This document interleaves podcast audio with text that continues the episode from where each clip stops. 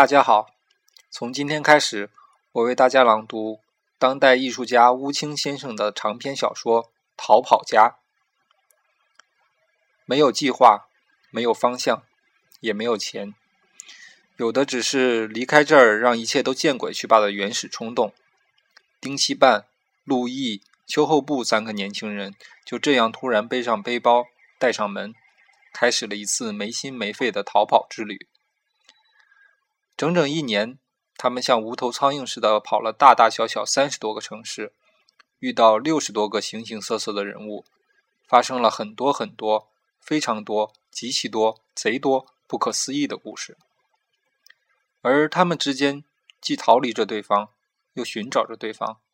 其中更是隐藏着一个可怕的秘密。